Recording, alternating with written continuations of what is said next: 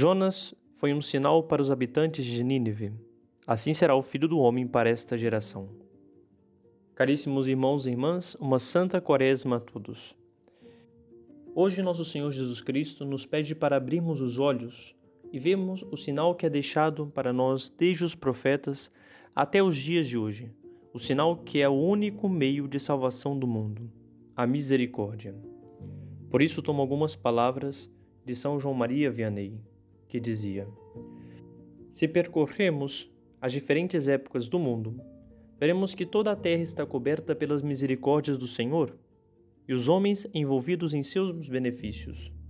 Contudo, caríssimos, não é o pecador que volta a Deus para pedir perdão, mas é o próprio Deus que corre à procura do pecador e o faz voltar para ele.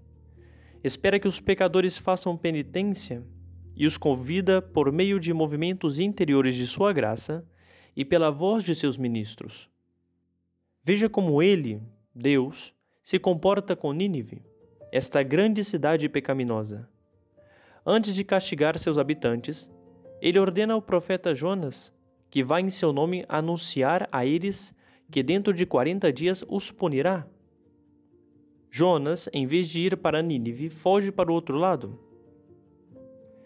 Ele quer atravessar o mar, mas Deus, antes de castigar os ninivitas sem avisá-los com antecedência, e para manter vivo seu profeta, faz um milagre e o mantém no ventre da baleia por três dias e três noites, que depois de três dias o deixa na praia. Então o Senhor diz a Jonas: Vai anunciar à grande cidade que dentro de quarenta dias ela perecerá. Não coloca condições de qualquer tipo. O profeta vai e anuncia a Nínive que dentro de quarenta dias ela perecerá. Diante dessa notícia, todos se rendem à penitência e às lágrimas, desde o camponês ao rei. E diz o rei: Quem sabe se o Senhor ainda terá misericórdia de nós? E o Senhor, vendo como recorrem à penitência, parece alegrar-se por poder ter o prazer de perdoá-los. Jonas, vendo que o tempo do castigo havia chegado, retirou-se para os arredores da cidade e esperou lá para ver como o fogo cairia do céu sobre a cidade. Vendo que não caiu, exclamou: Ó oh Senhor, tu queres fazer-me passar por um falso profeta? É melhor me fazer morrer. Pois eu sei muito bem que vós sois demasiado bondoso e que só queres perdoar.